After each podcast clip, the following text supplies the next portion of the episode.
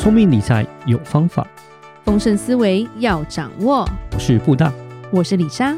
那些理财专家不说，有钱人不讲的秘密，都在打造你的潜意识。打造你的潜意识，我是理财专家不说那些事。大家好，我是主持人布大，我是布大人生与职场的好搭档李莎。布大，是你今天又要教我们什么？嗯，其实这两年，尤其是今年，就是债券还是一个非常大的一个话题了。然后最近其实讲了很多次，对对，其实还是，但是这东西因为最近的波动也是蛮大的了。然后有一些市场上一个趋势的改变，像呃我们的录影的当下，其实，在上个礼拜那时候，其实十年公债殖利率一开始还是接近在四点九、接近五的状况，是就没想到一个。鲍威尔的一个讯息一出来之后呢，然后就是因为它十一月我们那个美国它并没有调升它的那个联准会的基准利率嘛，是，然后市场就感觉就整个鸽派的讯息就开始又来，咚咚咚又来了，大家就是开始要疯狂买债，因为大家觉得美国不会升了，疯狂揣测上，是是是，然后古代是要砍头的，我就看到那个 台湾的那个 ETF 啊，债券 ETF 啊，哇，都是。溢价，溢价，溢价，溢价，大家就是拼着买，然后也看到像是因为刚好我上个礼拜五有碰到我们的听众啊，然后他在里聊到是说，最近那个国泰也出了一个新的 ETF，呃，在十月份的时候出的，然后叫零零九三三，对，它也是一个长天期的金融债 ETF，然后是标榜月月配息，哇，啊也是是哦，采购的人数也是相当相当多，对，所以。还是在聊聊债券啊，有一些基本的概念，然后还有一些到底要怎么买，要怎么挑，我我觉得还是再稍微分析一下这样子的。对，是。那我先讲哦，就是说几个买债店的一个，像我那天我跟我们的听众，对，我们在聊的时候，我们见面啊，然后聊，呃，有一些迷思，就有一些地方，我觉得还是先稍微解释一下，就是说，像是 ETF 跟买直接买债，这到底有什么差别？我觉得这个还是很重要。嗯，好，先讲一下。买 ETF 的话呢，它是没有到期日的，就随时可以进出，随时可以进出。呃，也不是这样，随时可以进出。其实你买直接买债券也是可以随时进出了，因为还是它有那个流通性在。我讲是说没有到期日，是说因为你买债券的话，你直接买债，它有个到期日，就是说，假设我买十年债，时间到了，它要还你本金，期满会还你。对，ETF 是没有的，对，嗯、因为 ETF 来讲，它就是标榜说，啊、对，也不是股票，就是它标榜说，假设我全部都是十年债。可是当我说债券的 ETF，债券的 ETF，我讲是债券的 ETF。当你钱在进来的时候，那我还是要继续再买债，是它的 portfolio 会一直变动，一直变动，一直变动，所以它没有一个实际的一个就是到期日，它没有办法说，呃，你时间到它还你本金，所以我觉得这个是一个很大的一个差别。你买直债跟买 ETF 的一个最大的差别，我觉得这个是要很重要。当你喜欢，就是说。哎，你可以到期，你可以至少拿回你的本金哦，他还退你钱。是你想要有这样的一个安全感，我觉得你真的是要买直债，就直接买债，你不要买 ETF，因为 ETF 是没有办法给你这样的一个效果。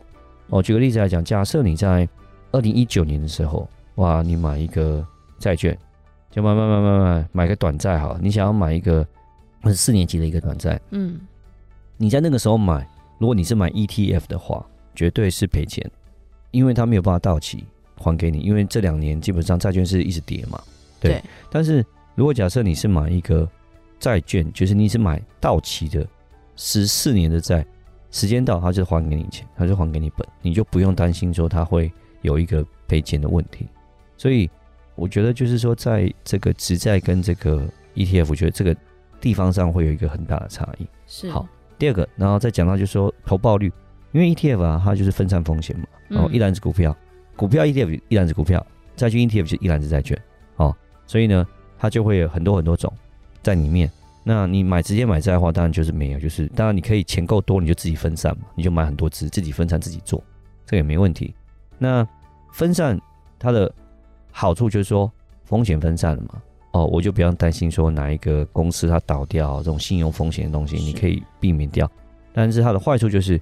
有可能因为这样的关系，因为很多支嘛，大家的殖利率不一样，你可能变成说你的利息拿到的就不会那么的多哦，哦这个是要注意的。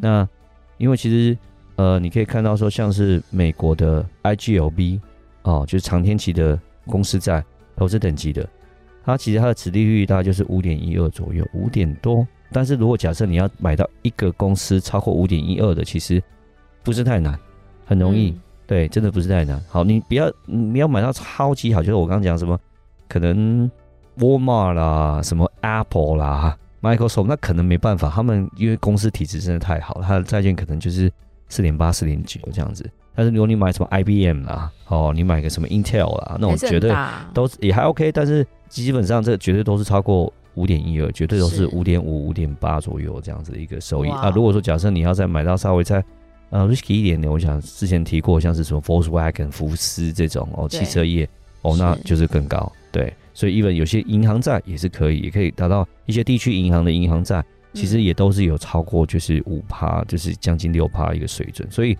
呃，你买 ETF，我刚刚讲了，就是你有可能你会损失掉，其实你的收益，这是要去面对的啊。当然，他就会想说啊，那他是比较安全嘛？对，我说没错，我是比较安全。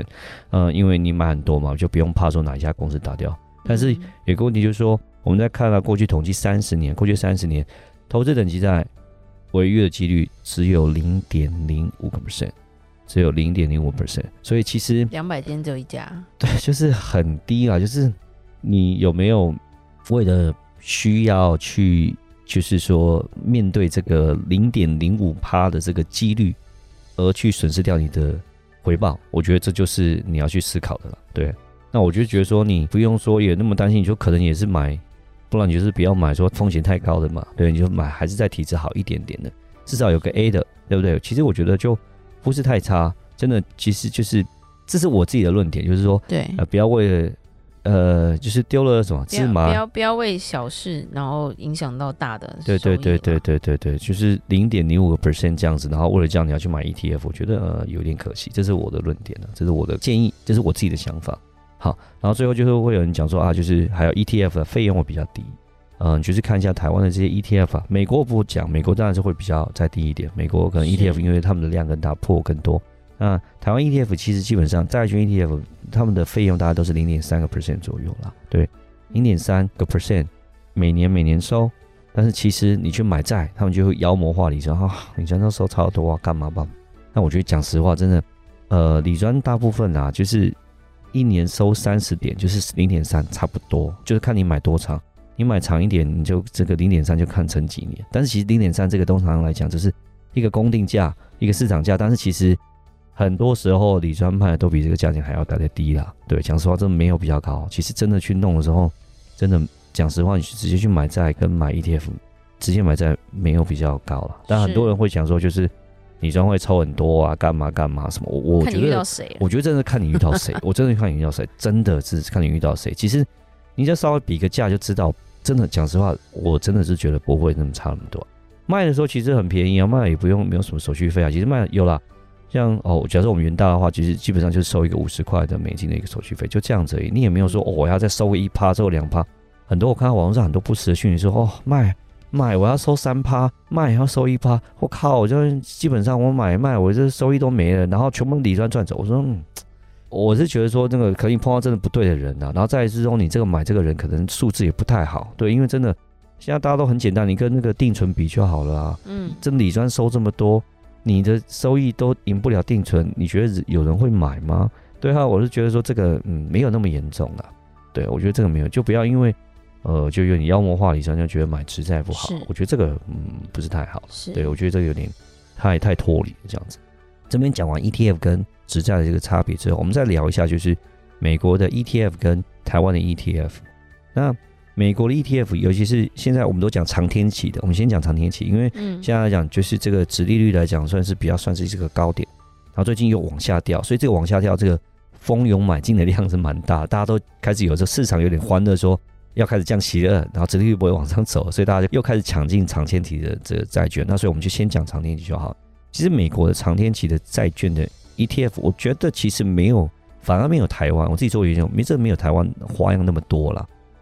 我自己看到比较，就是真的就是长天期，只有单做长天期的，就是 IGLB 这一支债券，呃，IGLB 它就是长天期的美国公司债，十年以上这样子。那其他的很多有名的债，像是债券 ETF 什么 BND 啦，或是另外一个是 LQD，他们都是换了很多不同天期的在里面的债券，就是有长的、有短的、有中的，就混在一起，就并没有说真的是完全长天期的。我真的看到比较好的就是完全长天期的，就是这个 IGOB。那台湾很不一样，台湾就超多长天期的债券，而且长天期的花样有很多。它不是长天期公司债，它还有所谓的长天期的医疗债、长天期的呃所谓的电力公司债、长天期所谓的银行债。台湾其实分得很细啊，其实这个花样还蛮多的，反而美国没有这么细、这么花样这么多啦。所以我觉得这也是蛮特别的地方。那当然说以公债来讲，那美国最大就是那 TLT 啊，那台湾也有哦，这个倒是还好。但是我说公司债部分来讲，其实我觉得。台湾的花样是比较多了啊！如果你已经确定你就是要买长天期的哦，你真的是就是要呃锁利。其实 ETF 的话，我觉得反而台湾的比较可以抓到一个，就是说比较你想要的一个就是投资的标的物了。我觉得就是因为它可以确定是长天期，而且还可以确定拉出来说哦，我就是什么电能债啦、医疗债啦，然后那个呃刚刚讲银行债啦，就是可以比较细一点。我觉得这是美国跟台湾的一个差距。对，好。那最后我们再聊一下，就是，呃，因为我们那个听众很好玩，他就说，现在美金这么高，你知道吗？所以当你要去买直债的时候啊，大家就开始啊，我要换美金，大家就很痛苦。我觉得好贵，真的，现在换美金就是一个很痛苦的状况。大家觉得说三十二点五哦，好贵哦，对啊，我就换不下手。以前都是，你看这两年的话，有到什么二七、二八、二九，现在三十二点五，真的是蛮贵。那我也同意，尤其是。今年，尤其这一阵子，其实美金是有点急升的一个状态啊，对，真是急升。呃，美元指数也是涨得蛮多的。是，呃，之前我们刚才大概六七月可能还三十一点多，现在忽然间这样涨到三十二点五，那就是跟殖利率往上走的状况是一样的。那有个地方就是要注意，就是说，殖利率跟美金基本上是一个反向的一个状况。哦，这很讨厌。如果你想要殖利率高，你想要买在很低的债券，哈。通常这个情况下，美金就会很强、嗯、啊，就像三十二点五的时候，就殖利率最高。天总不从人愿。对对对啊，然后你想要呃美金低的时候我换，然后你再去买债券，可是美金低的时候，债券就往下掉，你可能就不会又不想买。对对，你会觉得哎，那换说啊，怎么殖利率又变得又往下走？而且嗯，对，就是我这种就是这么纠结，就这么很纠结，很讨厌，对，就很讨厌。所以呢，就会听众说，那我去买台湾的美债 ETF 啊，因为。台湾的美债 ETF，它是用台币计价的，是。然后呢，它的标的也是美国的债券，对啊，有公司债啊，有国债啊，对不对？然后这样说，我就不要换嘛，我就直接用台币就好了啊。它配息配给我也是台币啊，对、嗯。那这样我就可以省掉这个所谓的换汇的风险。是。好，然后我就还是跟今天跟听众讲，就是说，其实你没有避掉风险，其实你没有避掉所谓的换回风险，你只是有点像鸵鸟心态，跟银行换的差别啊，对对对，就是。你换跟你给投信就帮你换，其实是一样的，因为你买下去的时候，投信还是会继续帮你换，换成那个，然后他去买。你要领的时候，他再换回来给你。对，所以就是，所以我觉得讲就是，你是闭着头，然后蒙着眼睛，然后说这个我看不到这个风险，那其实还是有在这个里面，因为他还是会帮你换，他还是会会差的状况，嗯、所以呃，你换跟他换就这样啊。如果说你不想，就会有人说啊，还是我还是不想承受这样的。负担就是我不想要我在做决定，然后就可能还是给就是投信换。我说嗯，好，就买投信的 ETF。我说嗯，也可以的，就看人啊。对，其实也看人，也给投信换，我觉得也是 OK 的，就是免掉那个负担。但是我们有做一个研究跟统计啊，那我们在拉出 Bloomberg 的这个资料出来的时候，我们是以在二零一七年的一月二十一号到现在就是二零二三年的十一月四号，为什么会拉出这段期间？主要就是这段期间是刚好。一月二十一号，二零一七年，美金是比较高档的情况下，三十二块多开始往下走的时候，所以会去是比较像是我们现在这个状况，比较接近于是大概三十二块多顶点的时候，然后开始是呃美金可能差不多快要到顶，然后台币可能要开始走强的时候，然后我们来做这个区间的一个比较了。那我们在比较两个东西，比较第一个是呃一个是 TLT，就是美国的长天期的政府公债跟。元大所发的零零六七九 B，这也是长天期二十年期以上的美国的那个所谓的就是美国公司债。是好，我们这两档 ETF，一个是美元发行，一个是台币发行，比起来这段期间大概六年左右呢，两个人报酬差不多都是负 TLT 是负十四点五九，然后零零六七九 B 是负十五点七四，OK，所以两个差不会太多，还差一趴多。所以啊，那可能如果这样统计来讲，你可能看起来就是说，那就没差啦。我用美金买，可以用台币买，好像都差不多嘛。对。啊，虽然 TOT 好一点点，只负十四点多，然后那个另外那边就是我讲元大这一档的话，它是负十五点多，那可能其实差距也不太大了，差一趴多，那其实还好。但是如果你要拉出图表来看的时候，你会发现说，在大概二零二零年开始到二零二二年这段之间哦，就是所谓的债市。比较走所谓的牛市的状况，就是因为二零二零年开始，因为联准会的暴力降息，债券开始往上走，走一个牛市的状况的时候，TLT 的表现是超过，远远超过，呃，就是零零六七九 B，大约是十个 percent。嗯，对，好，在这一块的时候，就是当债券走大牛头的时候，其实它的表现是比较好的。嗯，那零零六七九 B 现在会追上 TLT，就是因为在二零二二年开始，债券开始往下跌的时候，然后因为债券往下跌的时候，美金走强，台币走弱。OK，那因为你在用这个基金来讲，这个 ETF 它是用台币计价的，是它就会有一个优势出来哦。因为美金换成台币的时候，它换的比较多，所以它跌的幅度就比 TLT 要来的少。嗯，所以呢，它在这时候就超过它了。OK，所以在这个阶段来讲，我再讲一次，当债券走牛市的时候。TLT 你用美金去买的时候，其实是比较好的。那如果债券在下跌的时候，你用台币去买，其实是比较好的。用台币买美金债券，让投资自己帮你换。OK，那重点结论就是说，我会讲说，你认为现在是债券是会是一个牛市，还是一个就是所谓的熊市？如果你认为现在债券是个低点，以后它会开始走强，那如果以我刚刚讲的这样的一个数据来分析的时候，我会跟你说，其实你还是自己换成美金。去买还是会比较好，嗯，这是我的论点，这是我的一个分析。那但是听众有没有办法去过这个坎，说自己要换在三十二块多，那我就觉得这真的就是要去，就是你要自己要去衡量啊，对对对，因为这个时候很多人是没有勇气去做这个下去，尤其是当他汇差有损失的时候，就觉得哇，就心里很过不去。但讲实话，投资是个长期，不是短期，所以真的也不要看这个短短的就开始觉得说啊怎么样怎么样怎么样这样，我觉得。真的，我们以长期这个统计数据来说，你要自己记得，如果真的债市要走牛市的时候，你换成元币去买，会比你用台币去买要来的好。好，这是我一个结论。真的，嗯，感谢布大今天帮我们讲解债券，原来好难哦。是，对，所以我们其实讲了很多集跟债券有关。那当然，欢迎说，就是如果听得不是很清楚的话，还是可以问我们问题啦。嗯，对，然后甚至多听几遍这样子。是。好，那我们今天就讲到这吧。如果你在任何的投资前有疑问，可以在社团发问或在底下留言给我们。记得加入打造你的潜意识的听众专属社团，获得最新投资理财分析，还有不定期粉丝限定的福利哦。打造你的潜意识，让你谈钱不再伤感情。我是布大，我是李莎，我们下次见，拜拜。拜拜。